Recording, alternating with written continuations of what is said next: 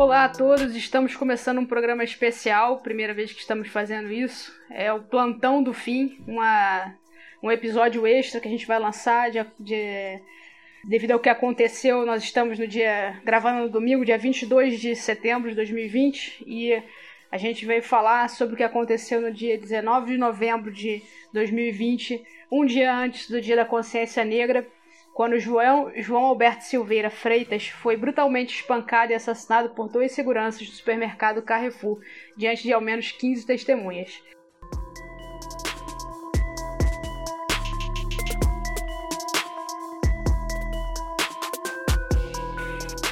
Meu nome é Juliana.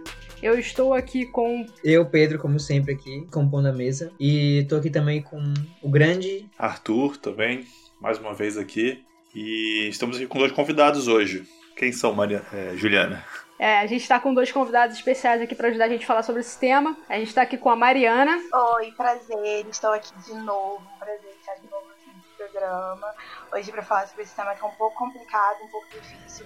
Eu confesso que estou nervosa, com um pouquinho de medo de falar mesmo. e além da Mariana. Honesta. Além da Mariana, também o irmão dela, olá, gente. Tô aqui.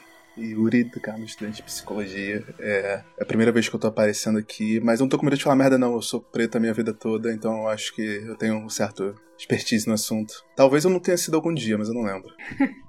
Não, com, com certeza, cara. A gente não, não, não precisa de nervosismo, é, é pra falar sobre o que aconteceu, falar o que, que é como vocês encararam isso, falar um pouco da realidade, da realidade de vocês, falar um pouco de racismo e da luta antirracista, que eu acho é, bom enfatizar isso, né?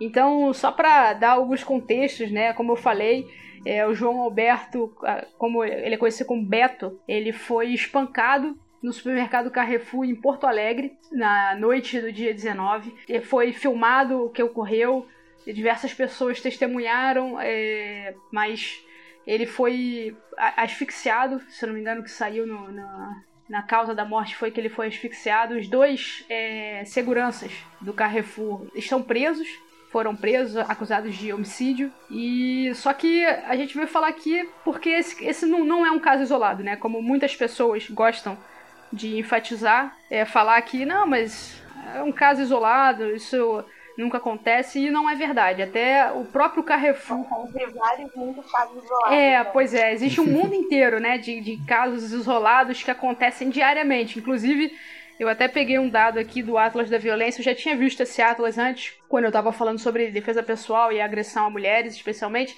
que fala, esse Atlas ele é, é, é, bem completo, uma pesquisa sobre violência no Brasil. De, de acordo com essa pesquisa de 2018, 43.890 negros foram assassinados no Brasil nesse ano, de 2018, né? Isso quer dizer que a cada 12 minutos uma pessoa negra foi assassinada. Então, assim, realmente acho que é como a galera diz, você tem que ser ou muito mal informado ou com é, muito mau caráter para você falar que não existe racismo no Brasil e que esses casos são casos isolados. É, eu queria também falar que o, o Abílio Diniz, que é sócio, um dos sócios do, do grupo francês é, do Carrefour, chamou o, o, episódio de uma tragédia. E que eu acho que é uma coisa também que tem que parar, né? Porque acho que tragédia dá muito a entender que é algo, é, uma força maior, uma coisa inevitável, uma extraordinária. Né? E não é, é a rotina do Carrefour. Eu separei aqui três casos que eu achei numa pesquisa rápida de casos de racismo e agressão é, no Carrefour. Então, dois casos, na verdade, foram a agressão do Luiz Carlos Gomes, que é um homem negro que foi agredido por abrir uma latinha de cerveja no supermercado. É, ele foi seguido pelos seguranças, falou que ele pretendia pagar aquilo mesmo assim, ele foi agredido. E aí o mercado, mais uma vez, soltou uma nota de repúdio, que parece ser o que as pessoas conseguem fazer apenas, né? Achar que resolvem os problemas com notas de repúdio. E em 2009, é, seguranças do Carrefour agrediram Januário Alves de Santana, um homem negro de 39 anos. Os seguranças acusaram Januário de estar tentando roubar o seu próprio carro. Então ele foi torturado, ele foi levado para uma sala torturado, teve os dentes quebrados, parte do maxilar quebrada. Assim, é, é muita, como eu falei, falta de informação ou mau caratismo você querer falar que esse última corrida de 2020 é, é, não é sistemático, né? Agora eu já falei demais, assim, eu quero ouvir o que, que vocês têm a, a dizer sobre isso, como vocês receberam essa notícia, como, como foi isso. É, então, para mim, sempre que, que eu vejo um caso desses, tipo, não necessariamente só no Carrefour, ou um caso qualquer de, de negro que morreu assassinado, é sempre uma questão de muita dor. Eu sempre recebo assim, com, com muita dor, como se fosse alguém conhecido, como se fosse alguém que, com quem eu me relaciono. Porque é exatamente aquela questão, né? De até quando a gente vai ter que gritar parem de nos matar, até quando a gente vai ter que morrer pra pararem de matar a gente. Uhum. Então é sempre muito essa questão. E o que eu acho também que tem que ser muito, muito assim, é, comentado é a questão da percepção do negro, né? Porque eu vi uhum. depois desse do caso do Carrefour, depois desse último caso, muita gente comentando muita gente em comentários, principalmente no Facebook ou em páginas de notícia, comentando coisas. Mas o que, que ele também estava fazendo? Ah, mas ele também agrediu o policial. Mas ele não sei o quê. Então, até quando o negro vai sempre ser percebido como marginal, sabe? Independente do que faça. Uhum. Yuri, e você? O que, que você. Como é que foi para você essa notícia? Então, no dia que aconteceu, eu não consegui nem ver um vídeo, porque tava circulando o vídeo no Twitter, né? É, como o meu falou, questão de mistura de medo e ódio. Eu simplesmente não consegui ver, eu fiquei com uma repulsa só de ver a imagem parada do que estava acontecendo. Eu já sabia que eu não queria ver aquilo, porque já é um cenário comum, sabe? Todo mundo no Brasil, principalmente no Rio de Janeiro, já viu isso milhares e milhares de vezes, provavelmente até ao vivo. É, e que, pô, o que mais me incomoda é porque essa questão da tragédia realmente faz parecer ser um, um, evento significante, né, cara? Mas a morte é só mais um jeito. O assassinato é só mais um dos jeitos de matar, sabe? É, tem muitos jeitos de se matar, de se silenciar essa questão do negro, que muda a percepção, como a Manu tinha dito, muda a percepção social do negro. Tem toda uma questão de ver os negros, os negros, principalmente os negros pobres, como agressivos, violentos, grandes, e existem diversos estudos comprovam isso.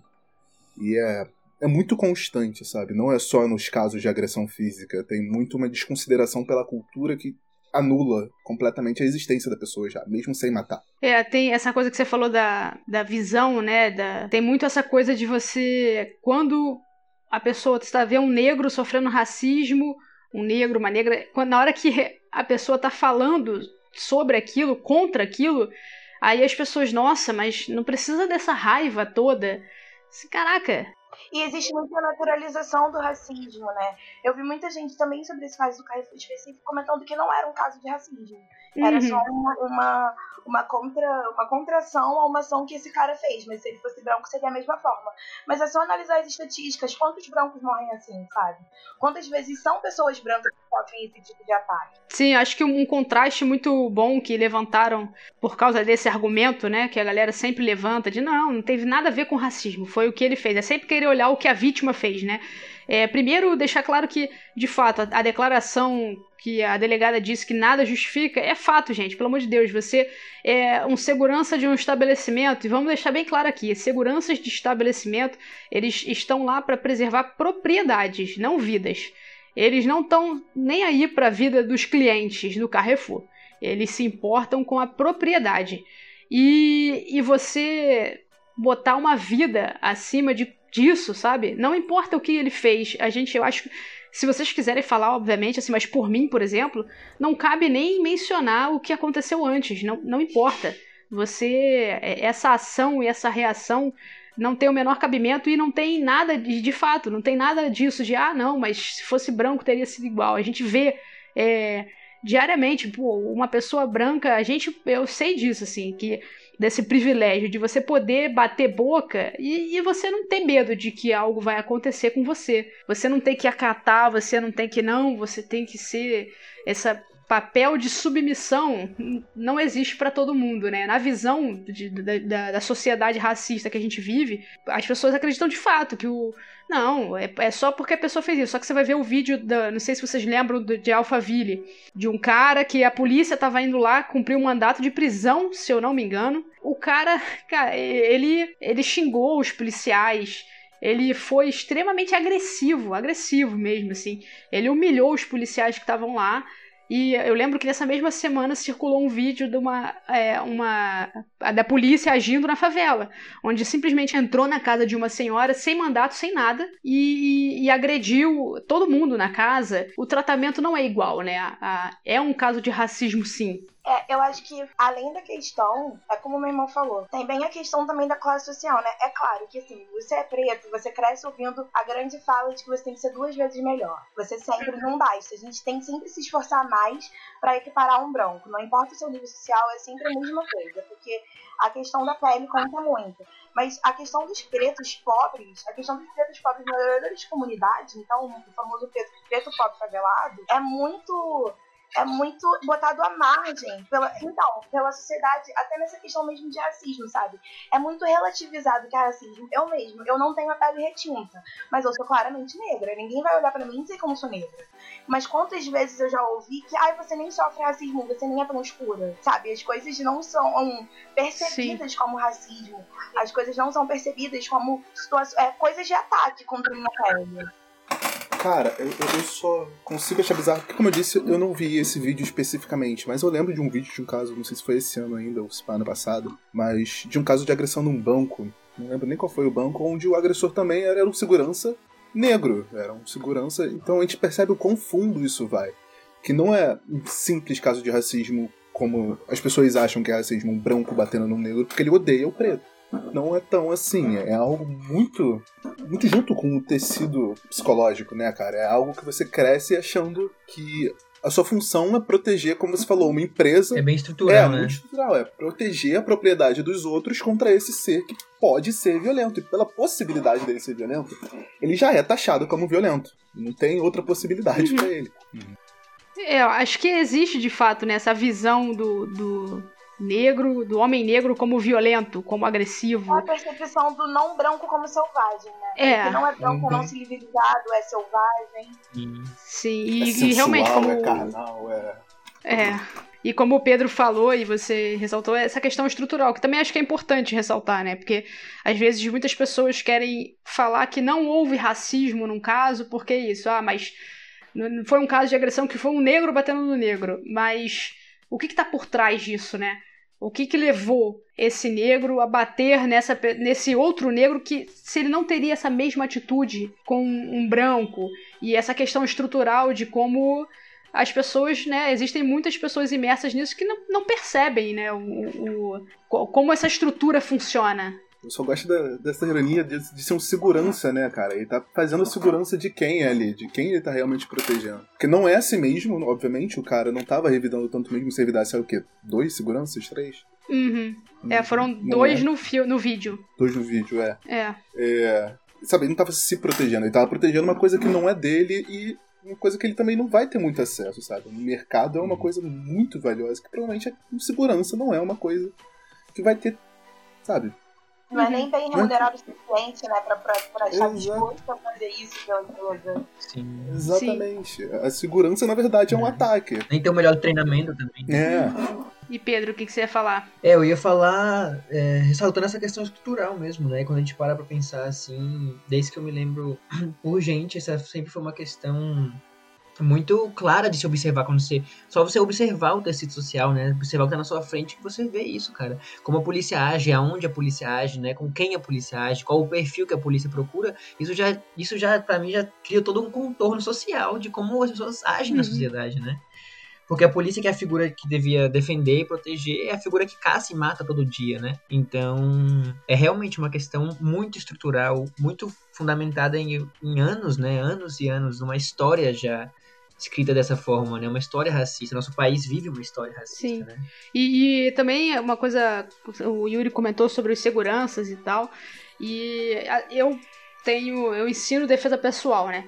Uma parte, como eu sou professora, sou formada é, faixa preta, eu passei por todos os níveis que a gente tem de treinamento, que eles vão desde a autodefesa, né? Ou seja, você tá é, treinando para defender a si, a defesa de terceiros também e até uma parte que é mais voltada para a área de segurança, que é uma parte de mobilização, condução, é, e que é justamente você lidar com é, pessoas visando é, prender a pessoa, né? Controlar a situação. Porque quando você fala de defesa pessoal, você está falando de você ter que é, se salvar. Então, você está falando de consequências realmente muito altas. Estão querendo, situações onde estão querendo agredir você, onde sua vida está em risco, e você tem que evadir daquele lugar o mais rápido possível. Quando você fala do segurança, o objetivo do segurança não é o objetivo de uma pessoa comum de manter a sua integridade física, né? O segurança, ou ele é um segurança é, de VIP, né? De pessoas para proteger uma pessoa, ou um segurança de propriedade. Então, são pessoas que, na verdade, colocam a sua integridade em risco para proteger é, uma outra pessoa ou uma propriedade. E você vê que essa reação do segurança é descabido para a função dele. Você tem que proteger uma propriedade como imobilizando a pessoa, retirando. Você não, não é de forma nenhuma o treinamento de um segurança espancar uma pessoa até a morte. É, então você, eu acho que nesses casos, eu acho que é possível. Não sei se vocês têm essa mesma percepção de ver é, como há um ódio muito grande nessas pessoas, né? É, elas são movidas assim muito por uma raiva, por um ódio, por uma coisa é que é isso, assim, é surreal. Ele saiu completamente de tudo que seria função. Eles saíram da função deles e ach se acharam no direito de tirar a vida de uma pessoa, espancando essa pessoa, por qualquer motivo que seja. Assim. É algo que vai realmente além de, de qualquer coisa aceitável, sabe? É, eu, eu acho que, no final das contas, é, é a gente chegando num ponto de desumanidade completo, assim, que a gente acha aceitável discutir esse tipo de. se, se discutir esse, esse, tipo de conduta, assim, né? Uhum. Esse tipo de argumento que você fala assim, ah, mas foi legítima defesa, foi a, a partir do que o sujeito fez. Quer dizer, é, é, esse, como outros casos que você, que você citou, do rapaz que abriu uma latinha de cerveja e foi espancado e morto, ou do cara que tentou entrar no próprio carro e morreu por isso, ou esse que teve uma discussão com a caixa e levou uma gravata, se não me engano, né? E teve no rosto dele deferido vários golpes. Sim. Quer dizer, é, os, é do, um os dois primeiros casos, desculpa interromper, só para esclarecer que os dois primeiros claro. casos, é, as pessoas, os, os homens envolvidos não morreram, mas ficaram gravemente feridos, assim. Foi. É, acho que tiveram sequelas, inclusive, e, né, sim, permanentes. Sim, sim. Então, é, é um estado é, de generalizado de direitos humanos feridos, assim, né? Então você tem o mínimo de humanidade, assim, já foi ferido completamente. E isso é normal, assim, né? É socialmente normal, né? Engraçado que o governo colombiano né, cunhou uma, uma expressão chamada de Estado de, das Coisas Inconstitucional. Que no caso deles era para se referir às, prisões, às prisões, né? Que o Estado tem o um controle das prisões e dentro delas é completo caos, assim, né? Ferir os direitos humanos 24 horas por dia. Que é o mesmo caso do Brasil. Uhum. E eu acho que esse, esse termo de estado das coisas inconstitucional é o que se aplica a essa questão especificamente, né? A como o, a polícia, por exemplo, né? Que é o Estado, é o braço armado do Estado, trata dessa questão, né? Como é que ela enxerga, por exemplo, os negros da sociedade e tal. E isso é completamente aceitado na sociedade. É assim, é assim que funciona. Então, se um policial entra na favela e, e, e puxa o gatilho diversas vezes, quer dizer, é assim, né? Não é assim que funciona? Sim. Normal. É, existe uma aceitação realmente das pessoas de, de, dessa normalidade, né? De, isso é tratado realmente como tem que ser, é, não é assim? É, que... Então, é tratado como comum porque é comum. Sim. É tratado é. comum porque acontece todo dia, porque acontece sempre. É tratado como normalizado porque é normalizado pela sociedade. Não, exatamente. É. além de ser uma, uma, algo que de fato acontece cotidianamente, ele é encarado como algo que, tipo, ah, mas não tem que ser assim? É, não, não tá lá o tráfico, não tá lá o crime? Tem que ser, ué. É tido, tido como correto, né? É, como uma abordagem é, correto, correta. Exatamente. Muito aquela coisa de qual vai ser outra forma, sabe? Se não entra Exato. na favela, uhum. foda-se quem morre, como é que vai entrar? Existe muito sim. discurso. Sim, sim. E até uma coisa que tem um clipe do, do Emicida que eu gosto muito que dessa coisa que a gente está falando de como a sociedade brasileira, né, branca, é, de como a sociedade, como essa questão do racismo estrutural, de como a sociedade vê é, o negro no Brasil, tem o clipe da música é, Eminência Parda, que é sensacional, assim, eu não sei se vocês já assistiram a esse clipe.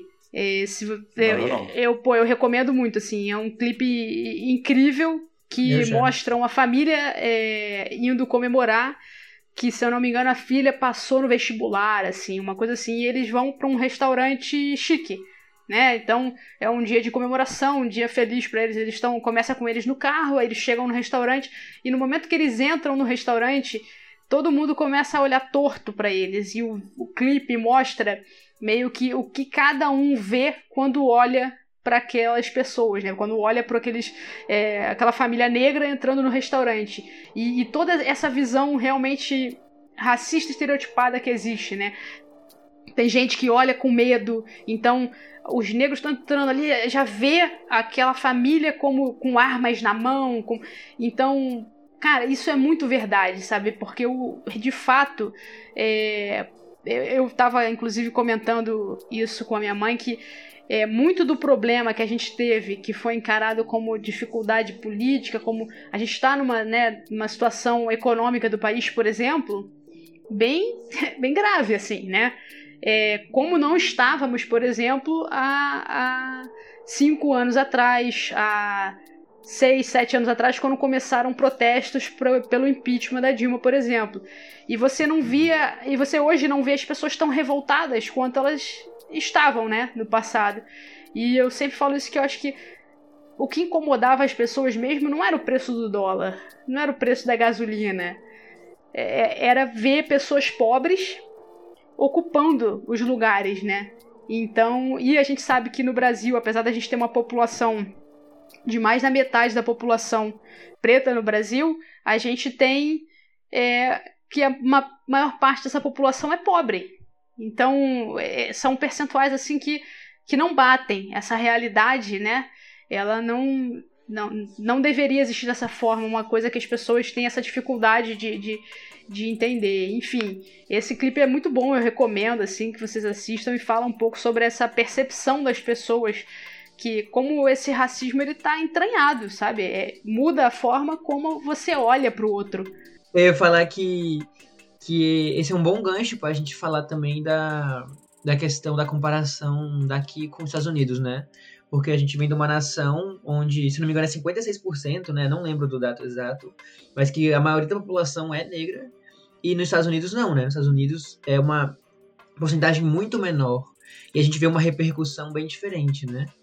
Então acho que também é um bom gancho para pra puxar esse assunto, mas fale, o que, Não, você ia eu falar ia voltar, voltando pro clipe rapidinho, achei interessante você trazer essa história, é, sem trazer para um lado muito pessoal, mas isso me lembra um, um, um, caso que foi mais ou menos onde eu me vi como uma pessoa... Eu, eu descobri o racismo, eu diria. É, eu tava numa viagem de família, a gente foi para Goiás, para Caldas Novas, eu acho, não sei, foi você que lembra. É. E a gente foi no... Re... É, a gente foi num restaurante, não era nem um restaurante chique como esse do clipe, não. A gente foi tipo numa pizzaria, uma parada bem nada. E a gente sentou na mesa normal, a gente tava conversando, aí eu reparei, pô, todos os garçons são negros, né? Aí eu fui reparando mais eu reparei, pô, todas as outras mesas ao redor da nossa são brancas. A gente é a única pessoa comendo negro aqui, a gente é a única, sabe, o único freguês negro. E eu percebia que os garçons tratando a gente eram muito diferentes dos garçons tratando outras pessoas. Eu tô falando isso porque é, essa coisa de você sair da sua posição do que é normal, de acreditar. Antes eu acreditava que esse cenário seria só uma coincidência. Ah, a única família negra está em Goiás, não deve ser muito comum, aconteceu isso. É, você sair dessa posição, eu precisei perceber que, porra, essa, eu precisei perceber que essa galera branca que estava ali não estava me querendo naquele restaurante. Então, do ponto de vista psicológico, tem um grande desconforto admitir isso. Tanto para mim, quanto pro branco. O branco admitir que o negro está na mesma posição com ele é desconfortável, e o negro admitir que o branco não gosta dele é uma coisa desconfortável, sabe? Ninguém gosta de fazer isso, não é uma parada fácil. Então, esse momento de quebra, muitas vezes vão precisar ser uma tragédia rotineira, vão precisar ser uma, uma coisa cotidiana braba, como fazem nos Estados Unidos. É, porque ninguém quer sentir desconforto, mano. É muito mais fácil ficar no, no status quo. É, uhum. Só isso que eu queria comentar mesmo, só uma. Não, eu acho que esse que você falou é, bate bem com o que o Pedro falou, com essa comparação, que aí a gente entra no que na resposta, né? O que aconteceu depois do, do assassinato do Beto. Que foi a questão. A, os movimentos negros se organizaram, não só em Porto Alegre, como em São Paulo também. Se eu não me engano, também teve no Rio, é, em algumas cidades, e foram pro Carrefour de cada cidade protestar. E e, em São Paulo, eles é, invadiram, quebraram, quebraram vidraça, tacaram fogo, pegou fogo em coisa e tal. E aí veio, veio aquela galera muito preocupada com vidraça, né? Então, acho que é, é bom a gente falar desses contrastes, né? Então, a gente está falando da vida de uma pessoa que se perdeu. Você fala da vida de uma pessoa que se perdeu e as pessoas respondem com: tá, mas o que, que ele estava fazendo? Aí você fala que quebraram vidraças e automaticamente as pessoas ficam revoltadas. Sim, mas isso é um absurdo. Como assim você entrou lá e quebrou uma, uma coisa vida que vale menos que uma propriedade, né? Uma vida vale menos do que uma propriedade. Então, como como que os abs... como essas coisas são equiparadas, né, sabe? Como essas as pessoas conseguem? Elas não faz o menor sentido para mim você tá vendo um caso desses e você se revoltar porque foram quebrar um mercado. E aí o mais engraçado é que nessa hora todo mundo é, se preocupa com todo mundo demais, né? Porque assim, não, mas você tem que pensar nos trabalhadores do Carrefour. Caraca, você não tá nem aí pros trabalhadores do Carrefour o ano inteiro. Inclusive, Sim. Na pesquisa que eu fiz sobre o Carrefour, tem histórico de processo dos trabalhadores contra a empresa por não, não pagar direitos, várias questões trabalhistas ali que estão é, ainda rolando. Você estava revoltado com os trabalhadores do Carrefour nessa hora? Foi apoiar os sindicatos? Falar em sindicato, o povo já. Então aí mesmo que foge. Então, essa é, revolta é. é. muito seletiva, né?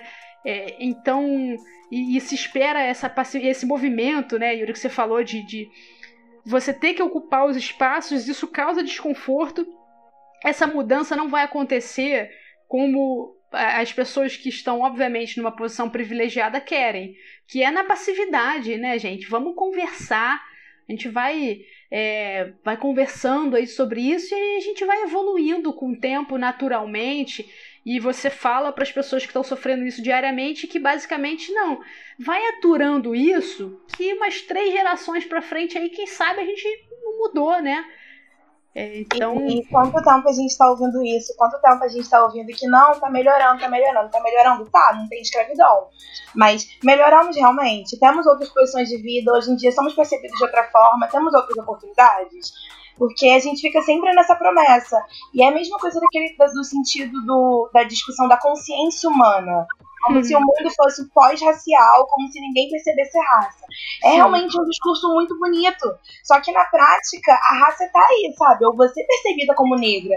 Independente de você parar de falar de racismo, você parar de, de apontar as coisas que são incômodas, as coisas que você considera erradas, as coisas que são erradas por, por, por, definição, é, é chato entrar naquela coisa do negro raivoso.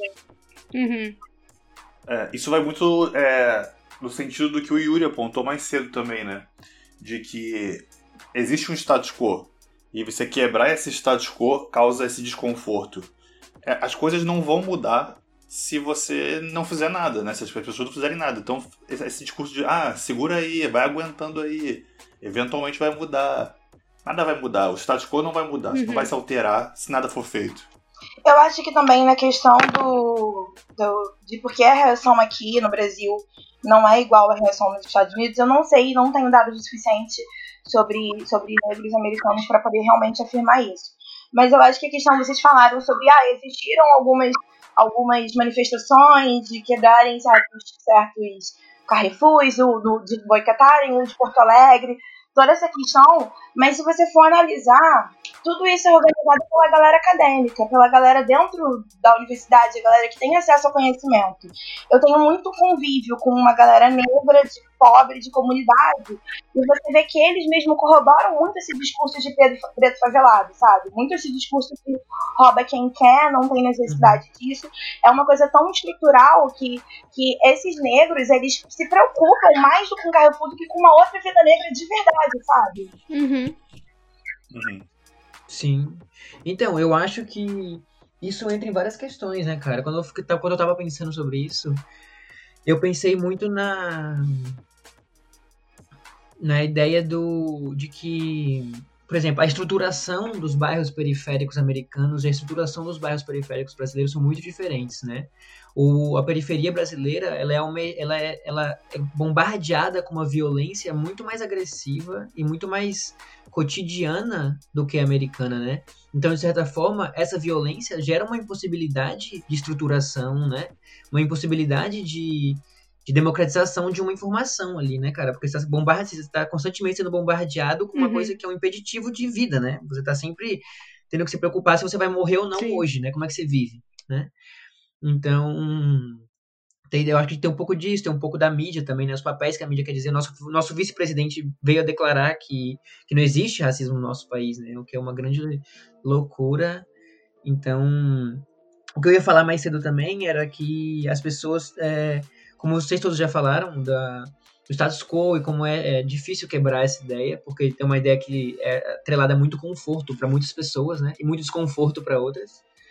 E as pessoas não conseguem é, estabelecer claramente essa relação do oprimido e do opressor, né? De que quando o opressor e o oprimido fazem a mesma coisa, existem medidas diferentes, são coisas diferentes, entendeu? Onde, tipo assim.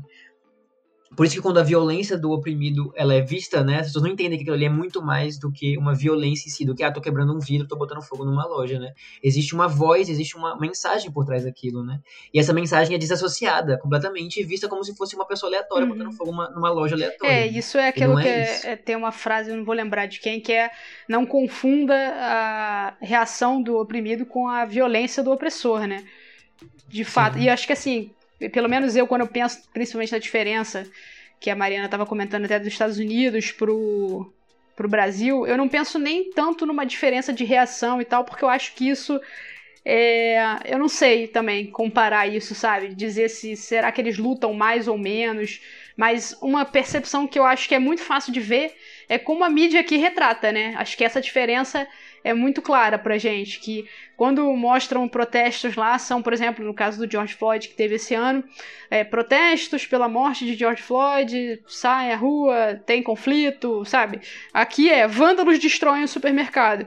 Eu acho que isso isso ajuda, isso corrobora muito, né, para essa visão de que porque lá essa manchete ela tá dizendo para você o porquê que as pessoas estão fazendo aquilo, a revolta das pessoas é um ponto principal do porquê aquilo tá acontecendo. Aqui não. Aqui são vândalos. Então, Sim, eu acho que essa questão da, da passividade, muito entre aspas, dos, negros, discordando um pouco do, do que o Pedro falou anteriormente, vem, quer dizer, meio discordando, meio concordando, vem muito mais da questão da mídia mesmo, do que da questão da pessoa do medo de morrer. Porque eu não sei se vocês têm acesso à comunidade e bairros periféricos. A questão do medo de morrer nem é uma coisa tão grande assim. Se você for, você vai ver que, tipo, é muito naturalizada a violência. Deu tiro, beleza, a gente vai sair, Uhum. espera 15 minutos acabar o tiro, saímos, a vida segue. Eu acho que é muito uma questão da percepção da mídia. E, gente, não tem como. Falta educação, não tem interesse em, em que essas pessoas saibam o que elas estão passando, porque é muito fácil, muito mais fácil controlar essas pessoas, é muito mais fácil que elas permaneçam no seu lugar se elas continuarem se achando inferiores, se elas não entenderem o como elas estão sendo consideradas inferiores. Então, Uhum. acho que sim, a questão da mídia é, é a grande questão disso tudo. E, e falta, falta é, chegar, é aquela, aquele grande discurso da esquerda, falta chegar esse discurso à galera periférica.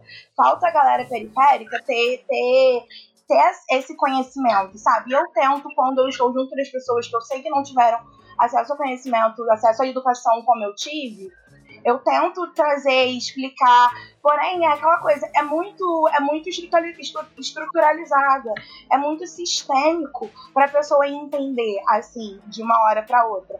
É um trabalho de tempo, é um trabalho de tempo, mas ele precisa começar a ser feito, sabe? Não vai, como o Arthur falou, não vai ser natural. Não vai ser um belo dia essa galera vai acordar com uma puta consciência de classe. Isso não vai acontecer, precisa chegar, precisa alguém precisa estar disposto de levar isso pra essa galera. Por isso que eu acho que, tipo, entrando num assunto que é mais ou menos a ver e não tanto a ver, que é a questão da cota. Eu acho que a questão da cota é muito importante, porque tá dando para esse espaço periférico, para essa, tá dando espaço para essa galera periférica entrar nesse mundo acadêmico que não é o nosso lugar, sabe? Percebido, não é o nosso lugar. A gente não deveria estar ali. E isso tá trazendo com que a discussão acabe sendo daquela galera que viveu isso na pele. Não é uma discussão de uma galera que estudou, que leu de outros. É da galera que tem essa vivência, que, que começa a perceber, tipo, poxa, essas coisas realmente, eu tô entendendo isso que você tá falando, porque eu passei por isso, eu percebi isso. E é muito complexo. É, quando a gente vai comparar o racismo do Brasil ao racismo de outros países, qualquer outro país, a gente tem que ter uma, uma noção de que o Brasil ele ele criou uma solução para o racismo muito antes da gente estar tá pensando nisso aqui agora. E o Brasil, teoricamente, já solucionou o racismo. Ele falou a miscigenação acabou com o racismo no Brasil, que é o pensamento do Bolsonaro até hoje, sabe? É como os brasileiros pensam. É todo mundo meio pardo, todo mundo queimadinho de sol. É, não, é, não é realmente preto, e quando tem preto, é aquele caso lá. Poucos. Então, quando a gente já vai pensar numa movimentação política dos pretos, a gente já pensa quem entra nessa classificação como preto, né, cara? Porque tem muitos pardos que são, como eu já falei, o IBGE, ele classifica negros como a população preta e parda. Né? A combinação dos dois são os pretos do Brasil. Só que isso, obviamente, não é como o brasileiro comum vê. O pardo é. Ah, como eu disse, você é preto, você é clarinho. Uhum. Tudo bem. Então, a institucionalização, a institucionalização do racismo ele vai no nível bem do tecido social mesmo. Ele passa, deixa de ser das instituições passa a ser individual, passa a ser da pessoa. Até dos próprios pretos, que não conseguem reconhecer outros pretos como si por causa da mistura de cor, sabe? Isso nos Estados Unidos já uhum. tem um nome, é light skin, é preto de pele clara, é só isso. É, acho que nos Estados Unidos ele tem aquele termo, né, que é uma gota de sangue, né? Esse eu não conheço. Se o cara tem uma, se o cara tem algum descendente negro, qualquer que seja, diz que ele tem, ele é necessariamente negro. É. Por mais que ele seja tipo de pele branca, assim, ele é negro porque ele tem descendência negra. E isso é discutido. Eu lembro que um fato que eu acho muito interessante. Vocês conhecem Abdias de Nascimento, né? Que foi político lá, advogado, cara pica das galáxias. Ah, ele tava no livro dele no Quilombismo, tem uma parte que ele vai fazer uma lista dos, das, dos grandes autores, das grandes celebridades afro-brasileiras. Aí ele cita muitos nomes, assim, eu lembro que no meio tá um do lado do outro, Gilberto Gil e Caetano Veloso. E eu nunca teria considerado esses dois nomes na mesma posição, sabe? Sim. Tipo, hum, até hoje me causa um certo desconforto aceitar isso. Então eu tenho noção de que eu ainda estou promovendo esse racismo institucional. Mas eu também não sei a solução para isso. Como a gente soluciona a miscigenação agora que ela solucionou o racismo, sabe? Sim. Mas essa é uma questão muito, muito. Ela é muito presente no dia a dia, né? Esse debate é muito presente no dia a dia brasileiro por conta de, de todo esse rolê que você explicou, cara. Eu eu estudo fora, né? Eu estudo fora do país, eu estudo na Inglaterra. E na minha faculdade, é, é, você consegue ver claramente que, por exemplo, tem a galera da comunidade negra, né? Eles, eles dentro do grupo tem pessoas de light skin, né? Que nem a gente fala, que nos Estados Unidos se fala, de pele negra clara e escura, mas todos eles estão juntos naquela comunidade, né? Ninguém se, nenhuma daquelas pessoas não se veem como negros, né? Tipo, todos eles se veem como negros, não reconhecem aquelas pessoas como negros. Agora no Brasil esse debate ele ele se torna ele, ele se junta com toda essa questão estrutural, né? Como você mesmo. Porque não vale a pena presente. ser preto, né, cara? Se você tem a opção de ser lido como branco no Brasil, historicamente faz mais sentido você ser lido como branco, que vai trazer mais vantagem. Sim, sim. Verdade, verdade. A questão da aceitação de você mesmo como negro, de você entender o que é ser negro, é uma que eu já, eu já conversei isso com vocês uma vez, que é a questão até de ancestralidade, sabe? A gente não tem, você vê muito essa coisa da galera falando, ai, porque minha família é, é, é da Itália, porque meus avós são portugueses. A gente é da África. O que, que é a África? É a África? É isso? Sim. Exato. Pois não é. existe uma árvore genealógica, né? Uhum. É um passado é apagado. Principalmente quando a gente, quando a gente bota em perspectiva, né? É, o fato de que muitos, muitos desses que clamam pela sua ancestralidade europeia, seus ancestrais vieram de uma imigração voluntária, enquanto que a maioria das pessoas negras, maioria não digo, não sei, né, não, não teria esse dado, mas provavelmente, né, é, vieram de uma imigração forçada, né? Sim. É isso, né? É, é uma discussão que eu até tive com meu irmão uma vez, que é essa questão. não tem como a gente pensar na questão de cultura, de retomar a cultura, se a gente não tem noção de qual é a nossa cultura. Dentro da África existem milhares de povos negros, sabe? Cada um com uma cultura particular. Como a gente hoje vai unificar tudo e classificar o negro como uma pessoa só, como uma figura só? Sim. Cara, Sim. eu acho que como é, uma, como é a questão, mas eu acho que existem movimentos hoje que conseguem, conseguem não, pelo menos se esforçam pra fazer isso, sabe? Quando eu penso na representação do negro, eu vejo muito de, de década de 80 pra cá, vários movimentos culturais, como o samba, o rap e o funk, trazendo essa nova representação de uma nova cultura negra que ainda consegue resgatar o passado. Obviamente, é esse passado com furos, é o passado dos documentos queimados, é o passado branquecido do negro. Mas ele tá consegue e consegue criar uma nova identidade do negro pra realmente criar essa unidade. Eu, eu tô vendo muito nesses protestos agora por causa do Carrefour, é, que estão botando fogo, associado à música do Jonga, que é o Fogo nos Jacistas. É Sim. um movimento Sim. cultural que consegue, é uma banda que consegue unir todas as tribos como foi Nirvana. É uma parada essencial pro movimento negro. Sim. Sim, sim. Eu, eu consigo ver também, isso é bem legal, essa coisa dessa essa nova identidade, né? Dessa nova estruturação pro futuro, assim. Você diria, então, que existe, tipo, algo bom a se, a se construir? Tipo assim, a, a se vir, você acha que o futuro vai ser uma coisa... É, eu ia perguntar Positiva, exatamente pro uma Yuri. você vê um futuro pós-racial? Você consegue enxergar isso? Um futuro pós-racial, eu não sei nem o que seria um futuro pós-racial. Eu acredito que vai existir um futuro onde as divergências econômicas já não vão ser tão divergentes e não sei mais o que vai sustentar esse racismo, sabe? Eu acho que vai acontecer algum conflito ou vai acontecer a sua resolução. Como isso vai se dar. Mas eu acho que quando se parar de ter a desculpa de porque o que é odiado não é a cultura do negro, o que é odiado é a cultura do pobre, porque se você falar que você odeia a cultura do preto, do preto é feio. Então, você pode criminalizar o funk, você pode criminalizar a favela, você pode subir na favela e tiro em todo mundo, porque é tranquilo, não é o preto, é o pobre. Quando acabar essa desculpa da divergência monetária, eu não sei realmente qual é o futuro do racismo. Eu gosto de ser. Eu, eu penso que isso é positivo, eu não sei se isso é a forma de pensar positivamente, mas eu gosto de pensar que é um dos fatores determinantes. É, eu, eu também vejo essa, essa ligação né, do, do, do capital, né, da pobreza, né, com essa, todo, esse, todo esse contexto.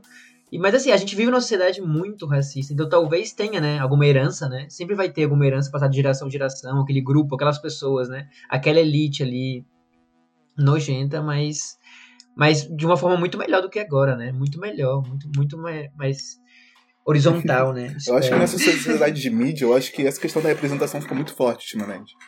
E como a gente está tendo grandes representações negras no mundo da música e dos filmes principalmente, eu acho que estão. A gente está caminhando num caminho bacana.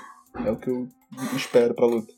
Eu tenho um pouco Isso de medo. botar fogo em mercado. Oi, desculpa. Não problemas. Eu tenho um pouco medo, de um pouco de medo dessa questão.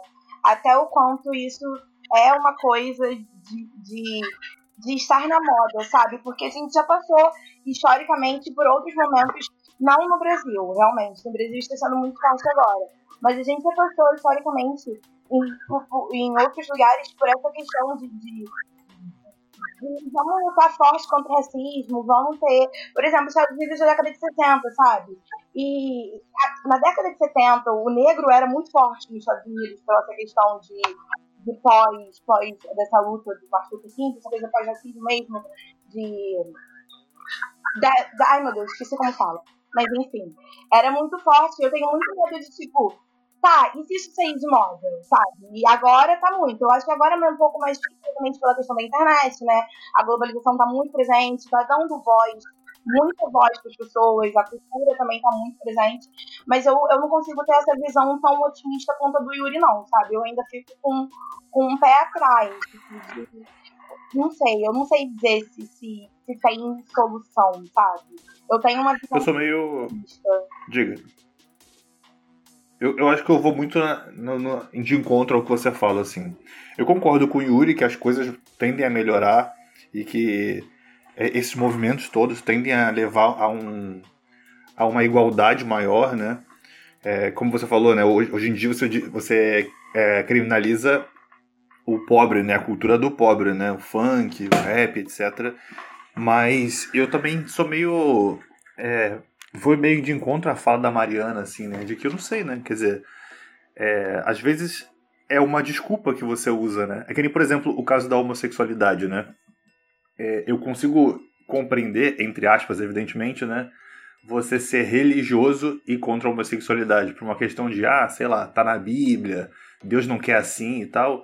Mas e o cara que não é religioso e é contra a homossexualidade? Qual é a sua desculpa? Ele vai inventar uma desculpa, né? Qual, qualquer que seja. Acho que a desculpa é, é vai, vai mudar, pode mudar. Mas que sempre vai existir alguma coisa. Sempre vai existir algum. Alguma, alguma... Né, desse racismo. Exato, exatamente, né? É muito difícil a gente pensar num pós alguma coisa, né? pós-machismo, pós-racismo. Eu, eu, eu acho meio difícil de imaginar isso, a situação. É, e existe dentro do movimento negro muito grande essa discussão do vamos ocupar os lugares ou vamos construir os nossos lugares, sabe? Porque uhum. parece muito essa questão do, do preto de casa grande, sabe? O preto uhum. que é aceito e você tá ali porque a, a, o branco te aceitou. Você não tá tomando aquele lugar. Você tá ali aceito pela galera. E isso é uma discussão muito forte entre a galera. E, e o que, que seria construir os nossos espaços também? Uhum, entendi. É, eu, eu ia falar isso, né? Eu ia falar isso, que o mercado tem uma capacidade muito grande de adaptação, né, cara? Então, às vezes, existe uma adaptação do mercado para abranger um grupo que está sendo oprimido, mas na verdade esse grupo não está deixando de ser oprimido, né? Ele só está sendo oprimido da forma que o mercado deixa ele ser oprimido, né? Então, essa, essa é uma discussão bem, bem complexa também. Eu tenho uma pergunta para vocês, não, não negros dessa conversa. Para vocês, vocês como brancos, qual vocês acham que é a sua posição nessa luta antirracista? Eu, isso é uma parada que eu tenho pensado muito a respeito, sabe? Acho que sobre a luta antirracista, sobre é, combate à, à, homofobia, enfim, acho que todas essas. É, esse papel da, de questões minoritárias, né, por assim dizer. E na parte racista, eu pelo menos, assim, eu, eu vejo que é muito importante a gente se posicionar, sabe? Eu acho que isso é uma coisa que eu fui aprendendo com o tempo. Não, não era uma coisa que eu, eu pensava em fazer de modo nenhum, assim. Eu sempre evitei muito conflitos e discussões. E eu já me vi em situações, eu acho que. Eu imagino que todo, todo mundo aqui, né? Já se viu, obviamente, em situações é, onde você está do lado de uma pessoa que está fazendo piadas racistas, que está falando coisas racistas ou homofóbicas, enfim. Mas no caso de racistas é super comum, né? É, e, e, e eu já não fiz nada. E hoje eu tenho um pensamento muito diferente disso, sabe? Eu acho que é o nosso papel, sim, fazer, falar, apontar. Eu acho que é, rolou bastante. É, eu não sei se vocês. Eu, eu uso bastante o Twitter, né? Então eu fiquei sabendo desse caso pelo Twitter, inclusive. É, e, e, no Twitter começou é, pessoas brancas também se posicionando. Teve um, um, influenciador que fez uma comparação com o que aconteceu, fez uma, um comentário super escroto, assim, sabe? E veio uma galera é, de movimento negro criticar, é, falar que foi escroto, foi é, é, absurdo o que a pessoa fez. E aí vem muito essa galera do. Ai, é, mas veja bem, então é, não pode. Essa coisa da questão de, da cultura do cancelamento ou não, né? Eu acho que não é uma questão de cancelar, mas assim, apontar, a gente tem que apontar e falar sim, sabe? Assim como eu também, se eu tiver sendo racista, tendo atitudes racistas, eu quero mais é que virem e falem, cara, isso é racista. É óbvio que não é uma questão de necessariamente você chegar com um soco na cara, depende muito da situação. Mas eu acho que tem que ser combatido e tem que. Falar, dependendo tem pode. Que é, Dependendo pode. É. É, é, é, eu quero, eu quero dizer, não chega com um soco na cara em qualquer situação, mas tem, tem outras que é maravilhoso demais. Mas até tem até uma foto muito boa que uma galera andou compartilhando de um, um cara de movimento neonazista é, nos Estados Unidos é, apanhando de um metalheiro e de um, e de um grupo de negros que estavam no movimento de Black Lives, Black Lives Matter. Então Tem, e então isso, GIF, pô. assim, Muito bom. tá certo, sabe? Mas assim, obviamente que uma coisa que eu me preocupo bastante, eu que- queria até perguntar pra vocês, né? É, também pra depois você, Mari e Yuri falarem o que vocês veem que é o papel dos brancos na luta antirracista, sabe? Porque o meu papel principal é muito escutar o que o, é o que eu penso, pelo menos, é escutar o que vocês têm a dizer do, do- do que é, do que vocês passam, entender e tentar mudar isso de É, então, só antes da gente pular pra Mari e pro Yuri, só complementar também o que a Ju tá falando, de que o que eu acho, né? Que eu fico pensando muito sobre isso também, e eu percebi que ao longo dos tempos, ao longo do- dos anos é que você aprende a se posicionar, você entende que você tem que se posicionar, por que você quer fazer isso, e você vai fazendo isso, você meio que vai se fechando na sua própria bolha, né? Ah, todo mundo aqui é LGBT, todo mundo é de esquerda, todo mundo é... vai se fechando nessa bolha, e o que eu fico pensando é sobre isso, né? sobre os espaços que talvez eu deveria ocupar, né? Espaços que talvez não são não, não, não, não são abertos para todos, né? E eu tentar nesses espaços promover o debate, promover, né? Tô contra tudo isso, né? Tipo assim, sobre o meu papel, né? Mas enfim. E você, Arthur? Eu concordo plenamente com o que vocês dois falaram até agora. E eu acho que é basicamente isso mesmo. É coibir situações que a gente acha que está sendo ferido, né? Esses princípios que a gente tem tão quistos, né, pra gente, para princípios de direitos humanos, princípios humanos, né? Princípios que teoricamente são muito óbvios, né?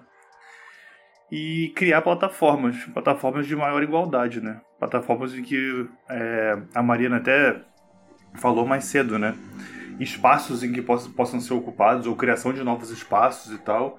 E acho que isso aí só pode ser conquistado se a gente tiver, se, se for ouvido, né? Se tiver a voz na sociedade, né? Então criar plataformas para que os negros possam se expressar mais, para que eles possam se comunicar mais.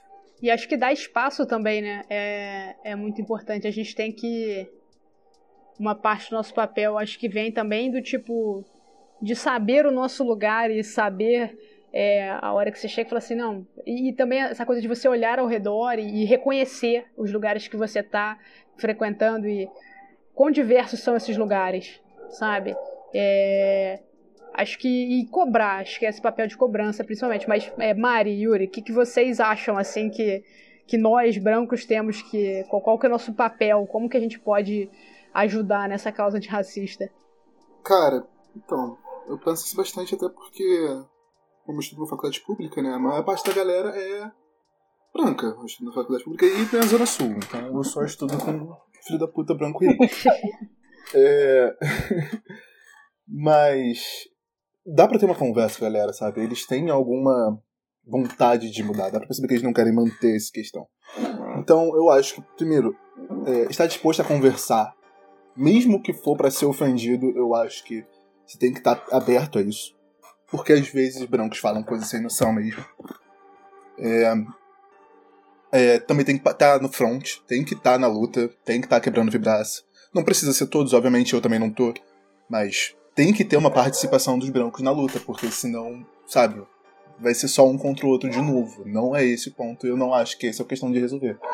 E eu acho que num, num jeito mais pessoal, acho que fortalecendo. é, eu ia falar mercado negro, só que eu percebi que isso não cai muito bem.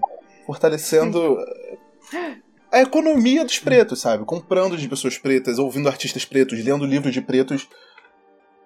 Percebendo que existe um- uma cultura negra e que ela é tão forte, tão valorosa quanto qualquer filme americano que surge no mundo, qualquer filme Uhum. europeu. É, eu acho que são os três pilares que eu consigo pensar, assim, de cara. É, eu Uhum. concordo bastante com o Yuri. A validação da cultura negra é uma coisa assim que tem que deixar de ser percebida como uma coisa periférica, sabe? Tem que ser percebida como uma cultura tão válida quanto qualquer outra, porque é uma cultura tão válida quanto qualquer outra. E é exatamente o que todos vocês falaram. É a questão de escutar. Vai ser chato, vai ser difícil às vezes falar, poxa, essa visão que você é tão chato pra vocês escutarem quanto pra gente falar ainda mais pra quem é próximo. É muito difícil você chegar pra quem é próximo de você e falar, então, essa certa atitude que você está tendo, ela é racista por motivos tais, ou ela é preconceituosa por motivos tais. Mas sim, ouvir e, e muito isso. Participar, é o que o Pedro falou. É a questão, não adianta a gente ficar tendo essa discussão dentro da nossa bolha. Não adianta. A gente vai ficar discutindo isso, beleza, eu já sei isso. Não adianta eu dizer pra vocês, sabe? Vocês sabem. Vocês têm essa noção.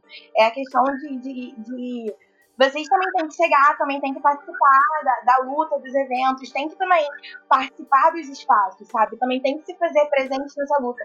Não tem que ser uma luta só falada, não tem que ser um apoio de, olha, tô aqui, tô sentindo sua dor, eu tô apoiando o que você tá. Mas tá ali de frente na luta mesmo, sabe? Como meu irmão falou, quebrar vidraça. Não todo mundo que eu também não quebro, mas quebrar a vidraça, participar de, de, de eventos culturais e, e, e, e ir mais longe sair da bolha Zona Sul Tijuca, sabe? Sair dessa bolha e, e precotista. É enxergar o preto, porque no lugar que os brancos ficam, o preto não é o, não é que não é o preto, mas ele, o Yuri vai saber falar sobre isso. Não é agora que a gente está sendo preto nos lugares de branco, mas a gente até a gente começar isso, a gente meio que que, que, que, reproduz comportamentos, por exemplo, vou usar um exemplo muito coisa. Quanto tempo eu fiquei com vergonha de eu gostar de pagode, sabe? De, de achar que era uma coisa inferior que eu não deveria gostar. É, é bem isso, sabe? De validar mesmo. Sim. É até uma coisa que o Yuri falou que eu achei bem legal e realmente é uma coisa que eu tenho procurado fazer é essa coisa de, de é, consumir mais a cultura negra, né? Então eu tenho procurado mais autores negros, músicos, é, filmes, diretores, porque realmente assim a, gente obviamente eu como branca demorei muito para perceber que eu tava só consumindo um monte de gente branca, sabe? É, e isso de fato faz muita diferença e apoiar é, apoiar produtores de conteúdo assim eu acho isso também legal e como vocês falaram também reiterando de fato né é, brigar junto acho que isso é uma coisa importante realmente que eu me cobro muito para fazer mais, assim, de tá ali brigando junto, é, ouvindo. Então, acho que é isso. E, e aí, galera, mais alguma coisa que vocês é, gostariam de acrescentar? É, eu queria fazer um, só um comentáriozinho que agora eu me toquei. Que eu falei da participação do branco na luta, né? No, no front, no, na batalha Sim. mesmo. Mas eu, eu acho também que tem que ter um ponto específico aqui, porque é, todos os lugares são lugares do branco, na verdade. Se não for na, se não for na periferia, é um lugar do branco. Então, às vezes, negros fora da periferia querem fazer um ambiente de negros. E surge um embate do branco falando: ah, mas vocês falam que tem que integrar, mas não aceitam branco quando você está no espaço do branco. Uhum. É, e eu acho que tem que ter esse bom senso também de entender que ele precisa de um lugar de conforto, ele precisa de um lugar entre eles quando ele tá num, num lugar estrangeiro, porque, sabe, a Zona Sul é outro país. Uhum. Então você precisa ter esse, seus amigos negros que estão ali, você precisa ter seu coletivo, você precisa ter seu grupo de pagode, seja o que for. Algo que talvez não seja ativamente contra o envolvimento do branco. Isso é normal, isso é o, outra forma do preto de se defender. Isso também é um, uma coisa que o branco tem que entender. Uhum. Só queria jogar isso aí.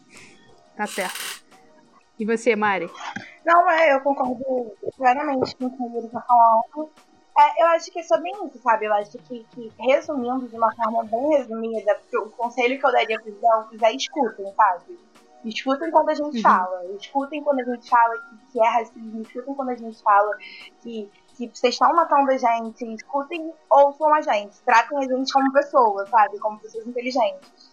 Sim. E Pedro, Arthur? É, não queria acrescentar nada, na verdade. Eu queria só falar que o debate hoje foi maravilhoso, cara. Várias coisas muito interessantes, várias é. falas muito legais. Sim, com certeza.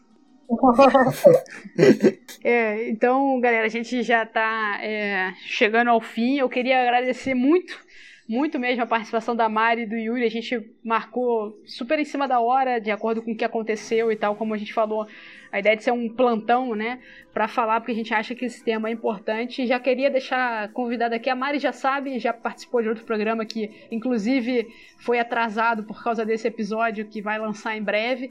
Yuri, você também está mais do que convidado para participar mais vezes, cara. A gente é, fala sobre sobre tudo aqui, então se você quiser. Faz um anime que o Yuri volta. Faz um de quê? Anime? Yeah. Porra, perfeito. Eu faço, perfeito, eu faço. Perfeito. Vai acontecer. Vai Porra, acontecer. Vai acontecer. isso está me animando. Então, tá mais do que convidado para um de anime. É bom que vocês me, me contam aí do que é isso, porque eu não entendo porra nenhuma de anime.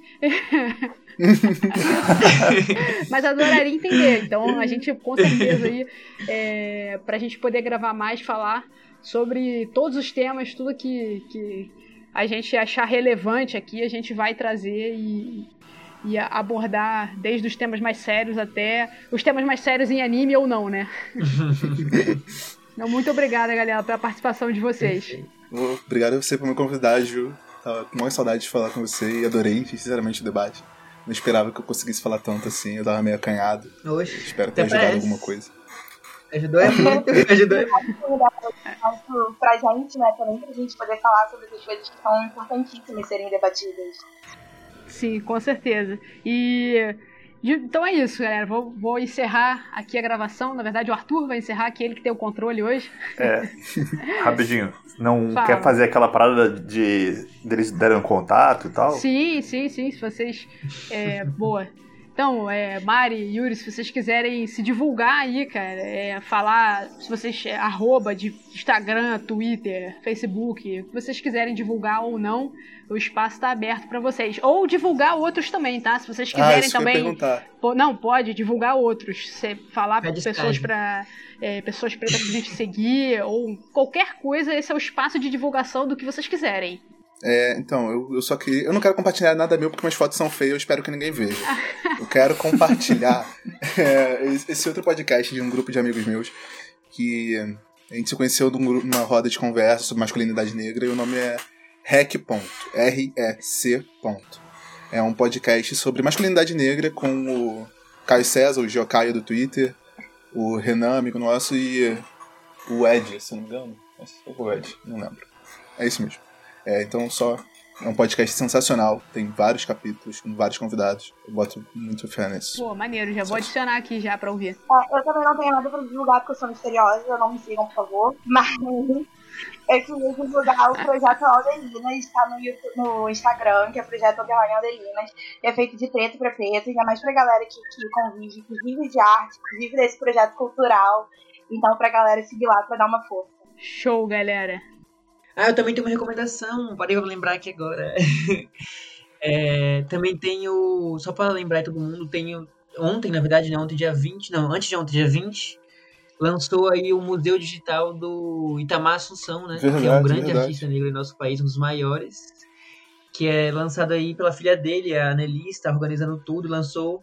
Já tem, um, tem até um vídeo no YouTube já do show que ela fez cantando ele, maravilhoso, tudo lindo.